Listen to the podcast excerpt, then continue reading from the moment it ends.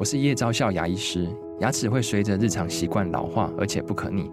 当珐琅质受损，牙齿结构会出现破裂，还有细微的小孔，导致我们牙齿变得又脆弱又敏感。这边我真心推荐贝欧尼修复牙膏，内含 BioHAP 成分，搭配正确的刷牙习惯，经科学实证，可在两周有效让牙齿再矿化，修复受损珐琅质的细微小孔。相关资讯及购买通路，请参考资讯栏连结。热门财经议题、即时投资快讯、焦点新闻话题，陈凤馨与您同步掌握。欢迎收听《财经起床号》。Hello，各位听众，大家早，欢迎大家来到九八新闻台《财经起床号》节目现场，我是陈凤馨。醒醒脑科学。在我们现场的是脑科学家谢伯让，他同时也是台大心理系教授、脑与意识实验室主任，也非常欢迎 YouTube 的朋友们一起来收看直播。我们今天要来谈的是注意力不足过动症，哈，这是很多家长啊或者很多人非常担心的一个现象。但是我们要告诉大家，是不是真的需要用这种方式用药物来治疗？这个其实，在脑科学界里头是有不同的看法的。但是我这边要先恭喜谢博让谢教授，为什么呢？因为我觉得他你这太厉害了，这样子。他最近出版了一本书，这本书很重要哦。这本书的书名叫做《为何三岁开始说谎》。是，他就告诉你，其实婴儿从出生的时候呢，他就有很特别的一些超能力，是我们不知道，是我们过去误以为他们没有的。比如说，他其实是有数感的。是。比如说，他是有逻辑能力的，他有因果关系的判断能力。婴儿哦，那个婴儿有多小？刚出生不久，真的哈，几个月之内就有这样的能力，有各种各种认知能力。然后三岁的小孩就会说谎，嗯哼。然后，但是他们不懂圆谎，所以他们说的谎话常常很好笑，是啊。可是七岁的小孩就会圆谎了。但是这都不是说小孩怎么什么人性本恶这这这个问题，而是他的保护机制，嗯、哼对不对？哈，他的一个基本认知能力。好，但是他在出这本书的同时，他的这个升等论文报告也通过了，所以他现在呢已经从副教授升等为教授了。哎，写升等论文跟写科普书是两回事，两回事对。然后你还要做实验。嗯，因为未免太厉害了吧？对，就要要努力一点。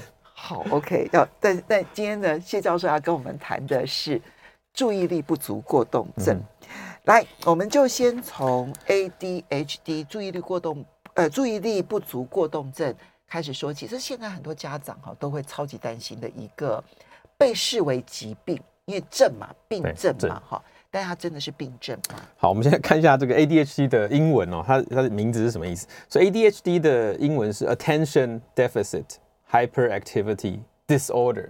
哦，那翻成中 disorder disorder 对，但翻成中文就是注意力不足及过动症病症。嗯那我们等一下就基本上会针对病症这件事来谈，说到底它是不是病症，还是说它只是一个现象？有没有可能它只是一个人格特质，就是一个比方说有人比较外向，有人比较内向，那有人可能有这种注意力比较呃和和注意力的运作形式跟一般人不太一样的一个情况。那这个在呃临床上其实有两个重点，就是一个是呃注意力不足，另外一个是过动。就刚刚讲的 ADHD 里面，这两件事情不一定并存吗？对，有时候只有只会出现一个现象，不一定会两个都存在。那在临床上的定义，其实如果大家去看它的定义啊，其实我们搞不好很多人都会 都会进去得进去这个评分的话，评分都会蛮高的哦。比方说在在注意力不足的现象啊，比方说如果你出现常常出现心不在焉。啊，啊，就是做事做到一半开始胡思乱想，然后去想别的事情。那比方说还有像虎头蛇尾，你想要做一件事，然后做一做又突然不想做了，然后就放弃去做别的事。这不是我们每个人都出现都会有的现象吗？对，所以然后比方说，那讲话的时候，有时候有有些人可能就充耳不闻，就恍神了。对，别人你在跟他讲话，他他好像听不到一样，没在做专注听。那有时候又有像是这个呃粗心大意，就是你做事的时候呃没有很专心。那也有像这个呃有时候忘东忘西。所以听起来好像不是不是非常困难的一件事，就是这件事情大家常常会出现了。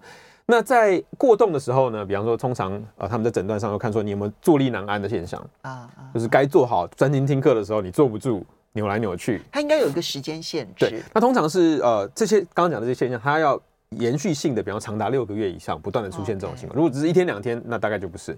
那可是如果你长时间都是常态性的出现这样的话，就可能要注意。那比方说还有 还有这个多话，喜欢插话，那就是你就是你该听人家讲话的时候你不听，然后想到什么马上讲出来。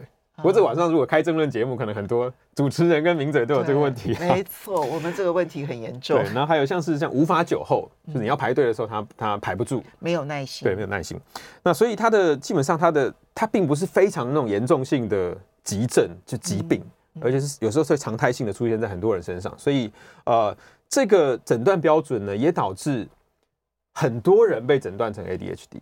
而且它的这个诊断率有不断的提升，比方说，呃，一九八零年代可能大概每二三十个人里面才有一个小朋友里面，现在呢，大概每十个里面就会有一个被诊断出 ADHD，嗯，所以它等于提升将近两到三倍。嗯，那如果换成数字给大家看哦，就是以现在的这个呃诊断率来看，男性就是小朋友大概有百分之十三左右会被诊断出 ADHD，那女性比较少一点，大概百分之四、百分之五而已。嗯哼，那这个数字哦，我再换成。真的人数给大家看，我们我们拿美国的数字给大家看，三到五岁的小朋友在美国有二十六万人，嗯，被诊断出 ADHD，就现在这个状况。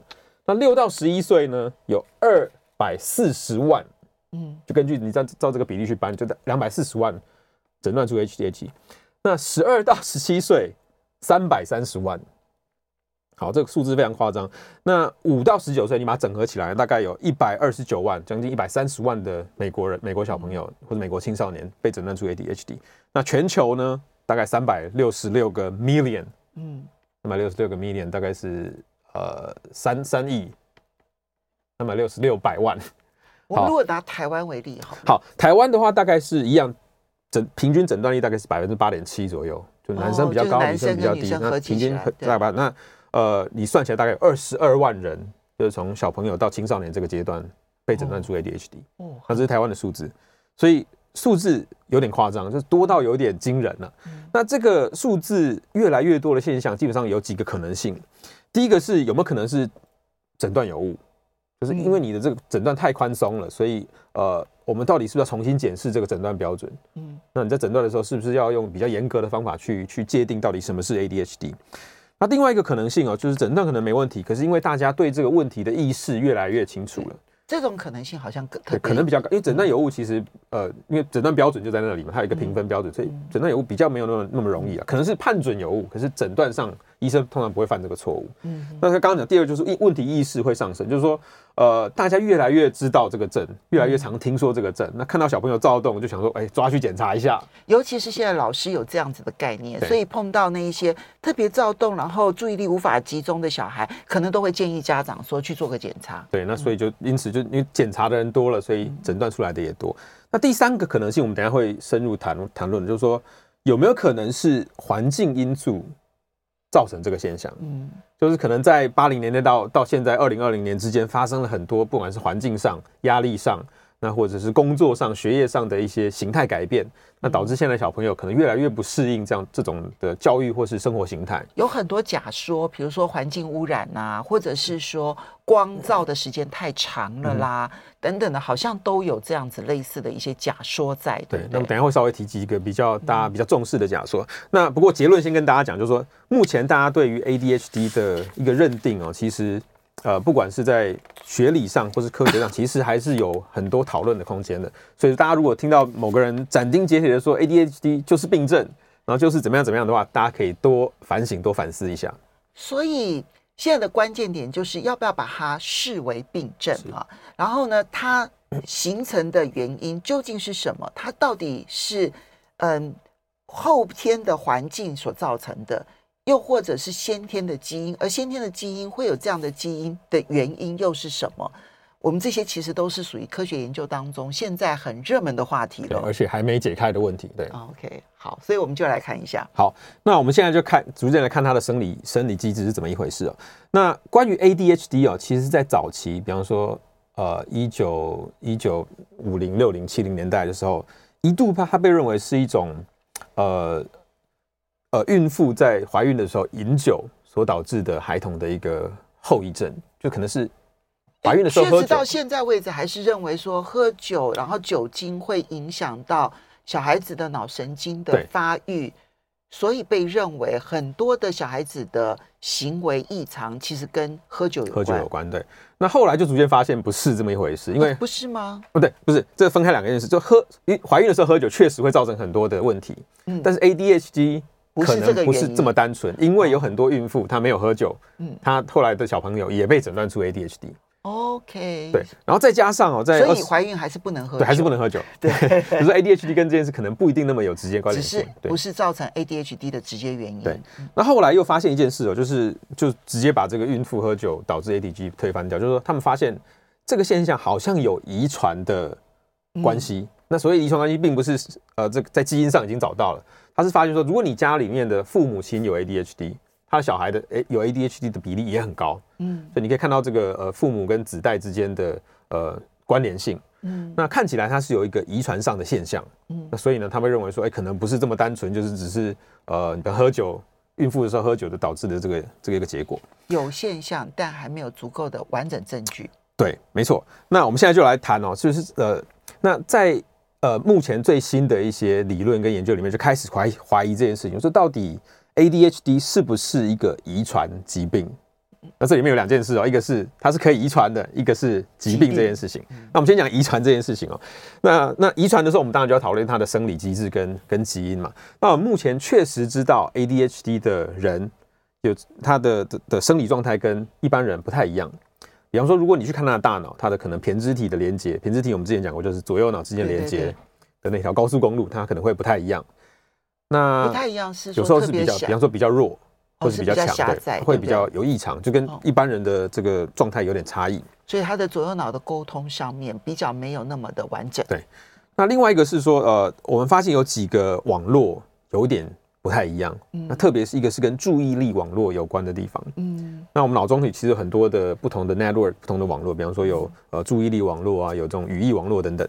那他的注意力网络好像跟一般人不太一样，所以可能会导致他在注意力的运作上不太一样。那另外一个更重要的就是他的呃奖赏系统、奖励系统有点问题。什么意思？就是奖励系统主要是跟一个一个多巴胺，多巴胺没错。对啊，那它的多巴胺看起来它的系统没有办法那么有效率的运作。那一般来，它需要更多的刺激才能得到奖励。基本它的多巴胺有点不足，那所以它多巴胺不足的情况，它要做更多寻求寻奇，然后这种刺激的事情，它才能分泌出更多的多巴胺，让它得到满足。所以，我们平常可能做一件探索的事情，我就可以得到奖赏，脑中得到奖赏，我就停止了。嗯、可对他来讲，那个奖赏还不够，他就要做更多，所以他会过动的原因，这个可能是其中其中一个。对，嗯，好，那还有一个就是说，呃，目前为止我们没有找到任何基因跟 ADHD 有关，基因体基因体定序都已经那么便宜。那么容易的情况之下，还找不到一个异常的基因。那所以呃，那些所以我们稍微休息一下。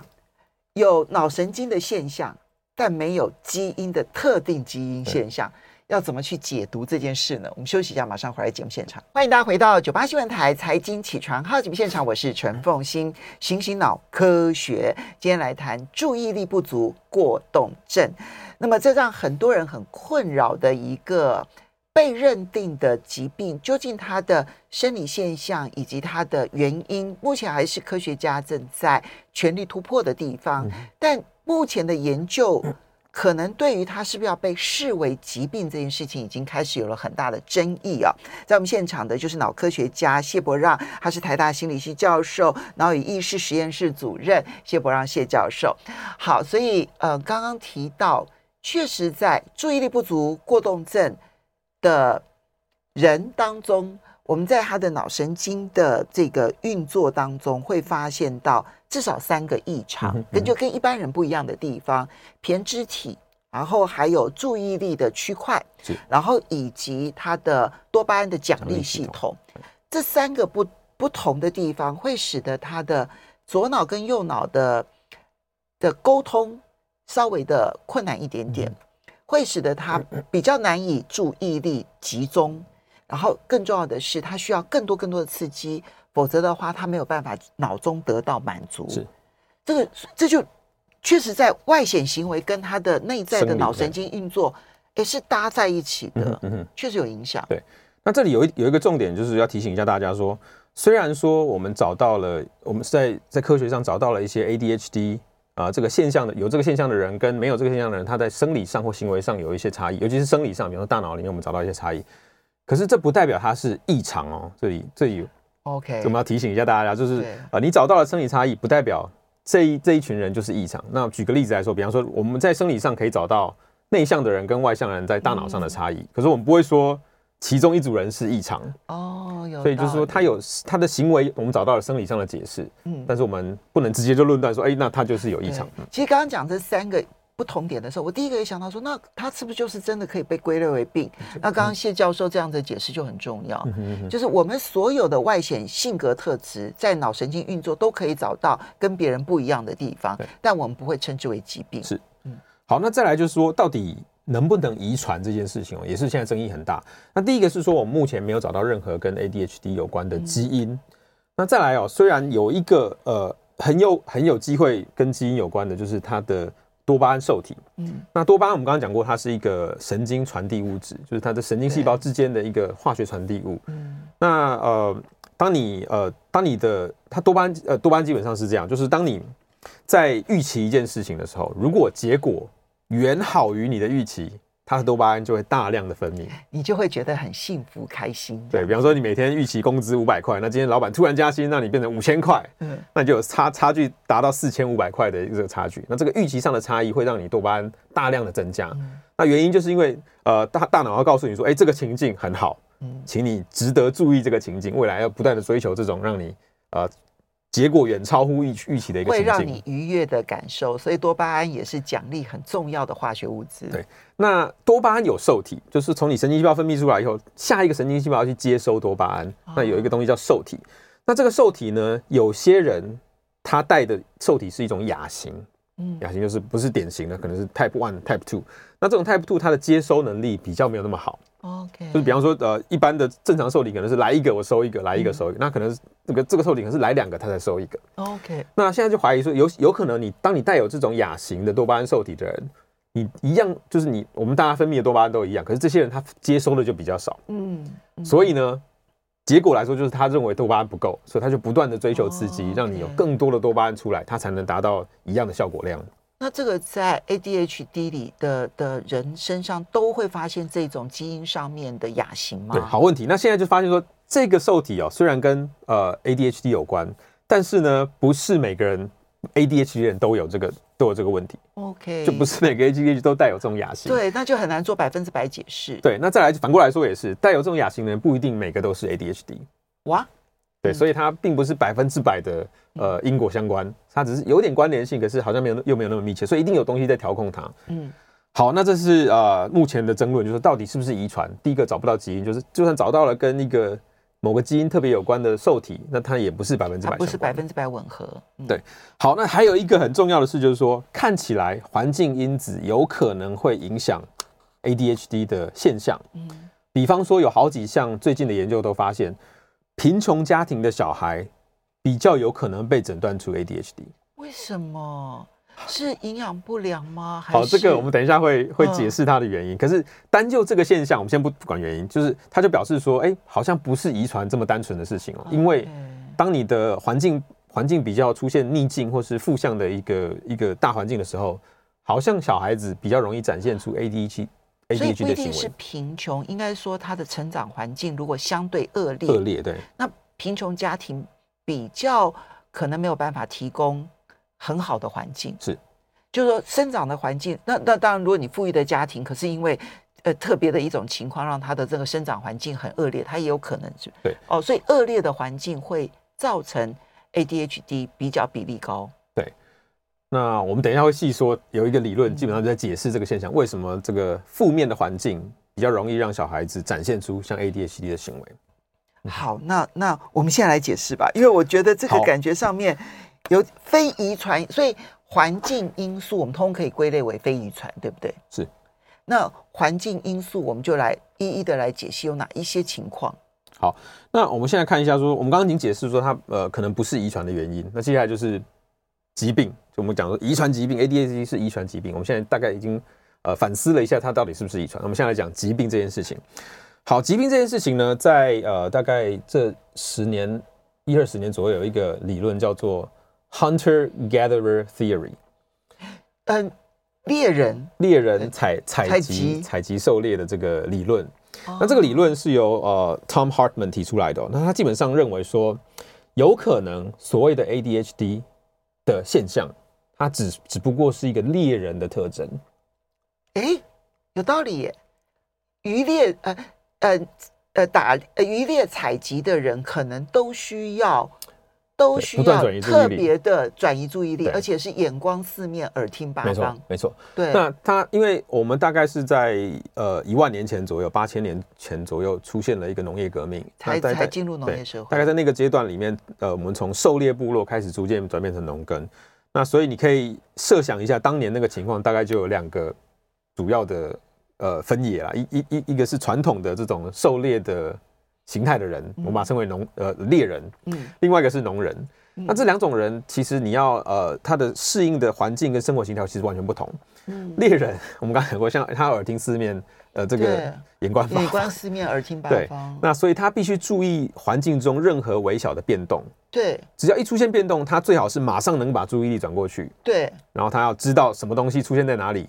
食物在哪里，或是可以抓的这个兔子在哪里，或是要追捕你的这个，比方说猩猩啊，或者是这个这个狮子老虎在哪里？嗯，那农人不太一样哦，农人要的是你必须要有长远的规划，对，你不能插秧插到一半，看到蝴蝶飞过来就不插了去追蝴蝶，对，对对，就是你必须要有规划，而且你要一步一步专心的做一件事情，而且你必须要把那个秧呃插秧插完它，然后旁边发生任何事情你都不可以去。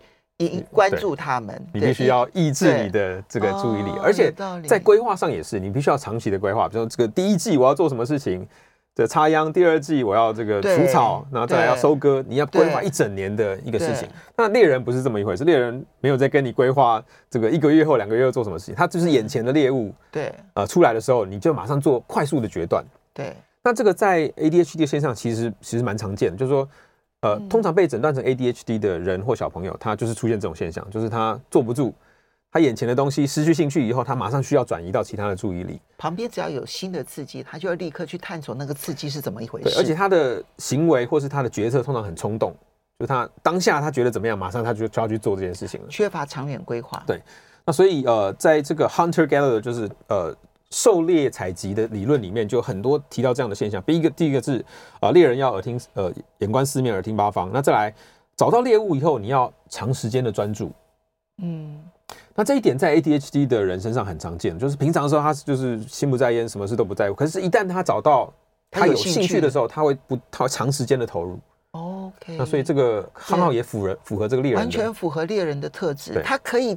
等在那个地方，等那个猎物出现弱点的时候，开始攻击猎物。嗯，他就必须要在那边一直观察猎物，观察很长的时间。就是一旦找到你的目标，比方说一头鹿，那你就会不断的追下去，追到追到你打到为止。对对对。可是，在在那之前呢，你可能会不断的搜寻，哎，这个兔子在哪里啊？那我要抓这个还抓那个？哎，好像哦。对，好，那我们刚刚大概刚刚讲过，那我们现在把它综合一下。第三点就是他必须做出快速的短决策。对。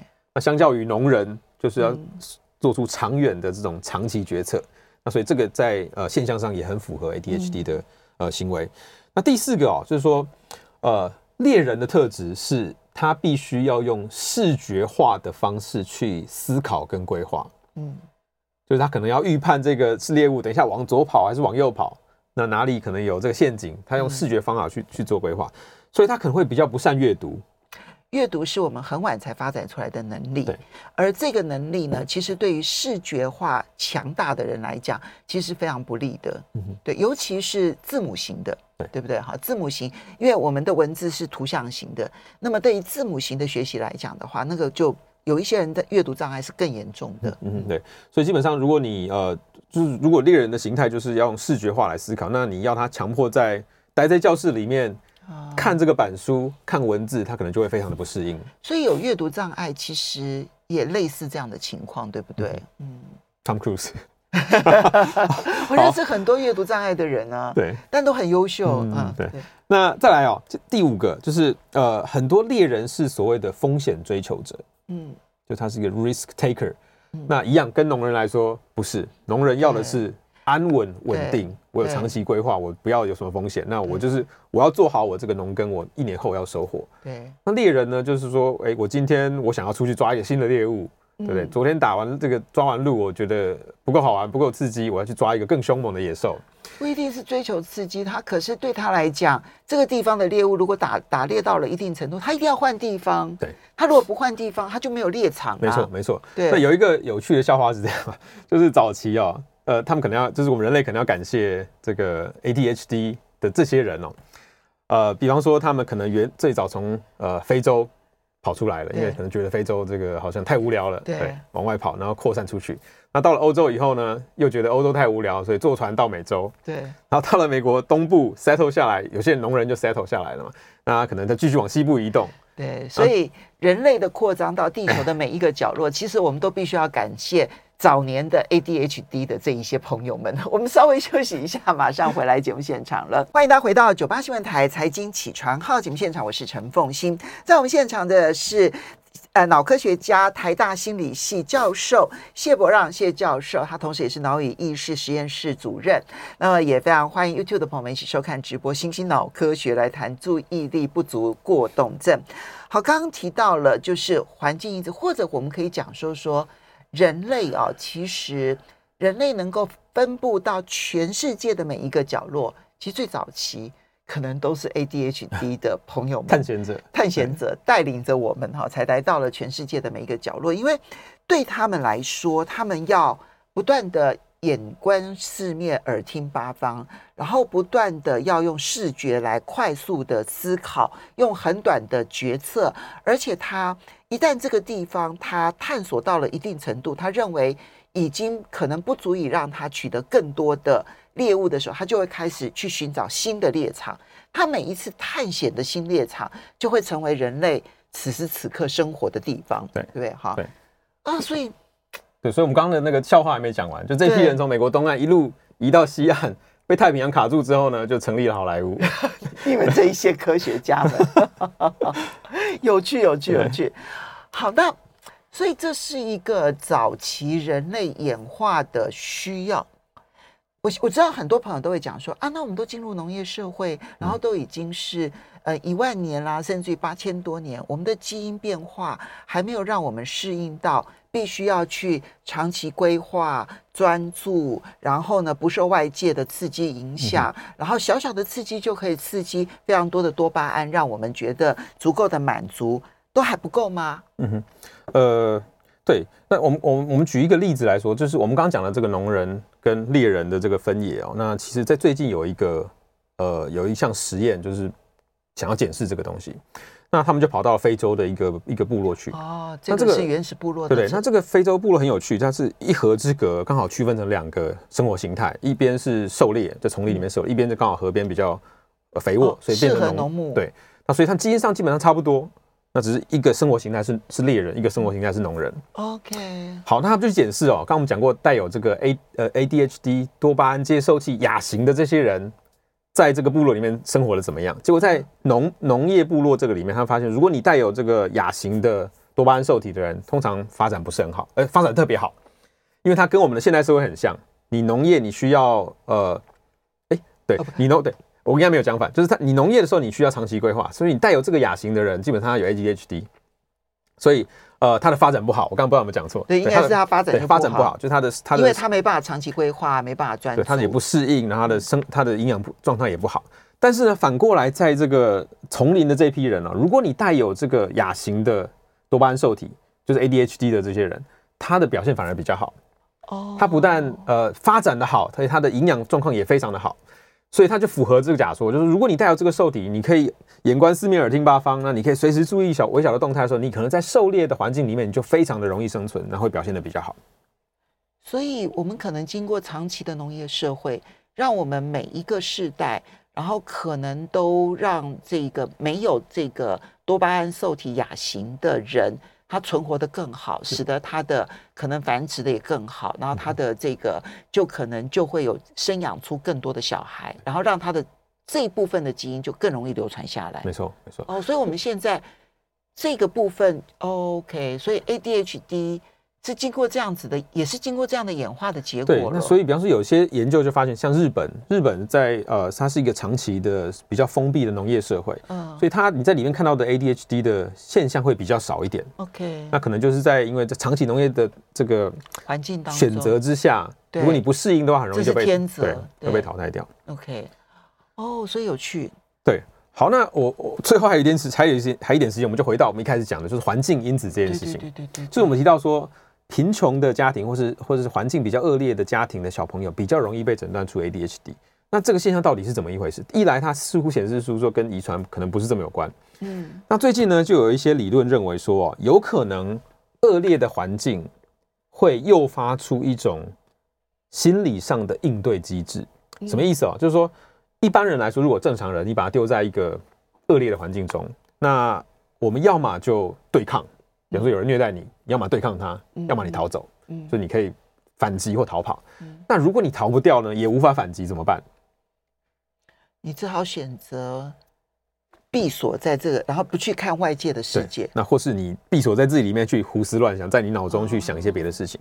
那这个情境呢，比方说很容易出现在学校里面。因为你小朋友，你把他丢在学校，他如果不喜欢，他既无法逃走，那有的话可能就翘课了。那无法逃走，而且他无法反抗，他无法对抗老师这个体制，那他可能就出现坐立难安，或者上课心不在焉，不想听，然后进入自己脑中的这个遐想的世界。对，那如果更小的小朋友哦，可能也会有出现类似的状况，比方说婴儿。那如果婴儿在一个恶劣的环境中的时候，他无法逃跑，当然无法逃跑，而且他无法对抗，嗯，那他可能就要出现一些应对机制来保护自己。那应对机制可能就是开始胡思乱想，那可能出现这种恍神啊，然后这个心不在焉的情况。哦，那所以他们有一个有一个理论就认为说，有可能当你恶劣的环境出现在一群人身上，那这群人无法去反抗或是逃跑的时候呢，可能就会出现一些合理的应对机制来面对这个环境。注意力不足这件事情。对。就不断的恍神，不断的胡思乱想，然后不去专注现在的事情，嗯、因为他被迫学习到这样的一个状况。那那为什么他会看起来跟遗传有关系哦？有可能是因为他遗传了父母的一个很敏感的一个人格特质，就对环境敏感的特质，安全感不足。对，那如果你把这样的对环境很敏感的人放在一个环境恶劣的情况下，他就会发展出这样的一个行为举止。OK，所以。安全感对于婴儿能不能够有专注力，我不是绝对的关系哦，哈，而是会有影响，影响，对不对？影响，对。所以提供安全感的环境非常的重要。嗯哼，哎，其实这就跟你这本书里头为何三岁开始说谎，其实里面有一部分的内容是类似的。我们在上个世纪的时候呢，有一种教养哦是很流行，到现在我都还听到有些人会讲这种教养，但是呢是已经证明是错的，嗯、就说呢。要让小孩子有独立坚强的人格呢，你从小就把小孩子丢在另外一个房间里头，那他哭你也不要急着去抱他，免得呢他产生了对于你的依赖这样子哈。这个是上个世纪的那种流行的教养，现在被证明是错的。对，因为当小孩子一直哭，然后他有生理需求，然后没有得到满足，也没有人关心他，甚至于他如果在黑暗当中，他会失去安全感，嗯、他这个时候。就是这样讲，就是他就可能会选择他的注意力不足啦，然后他会选择要去不断的观察有没有危险啊。对，所以其实小孩子婴儿他这样哭了，你要立刻去抱他这件事情反而是对的，因为提供他安全感。对，那那基本上就像像你刚刚讲一样，就是说呃，小朋友在尤其是很小的小朋友婴儿，通常他们哭闹的时候很简单，就是因为生理上有需求，啊、比方说饿了。对啊，或是害怕了，对，那或是或是尿不湿尿不湿了，对。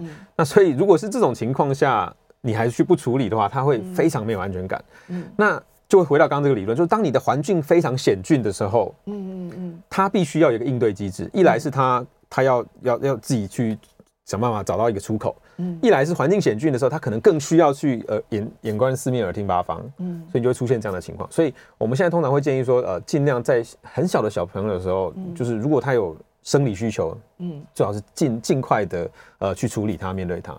当然你不用焦虑了，对，这边讲就你千万不要带着焦虑的心情说，哎呀，我太我晚了十秒钟，糟糕了，我会不会说？不要用这种焦虑的心情教养小孩，那你要用非常的就是平和的心情，很开心的情绪，然后去呃处理他的生理的状况，然后抱抱他这样子，给他安全感。那你的。你的平稳的情绪也会影响到小孩子平稳的情绪。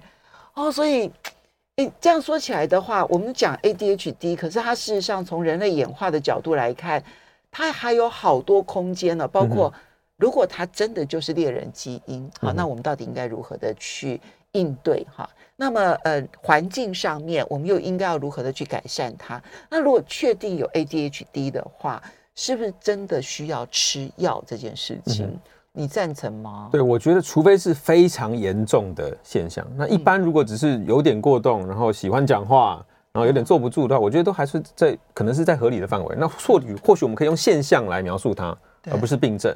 那呃，那这个情况下的时候，我们就不一定要非要用药物去强压它的症状。嗯，所以这点可以让大家去思考一下。当然，你刚刚讲到说脑神经当中几个区块比较不一样的部分呢、哦，至少胼胝体跟那个注意力网络其实是可以训练的。嗯、是，他的脑神经现在都证明了，其实是可以训练到你的胼胝体变得更加的呃易于沟通，嗯、然后这个注意力网络可以变得更加的紧密而且扩张，这都可以训练得出来。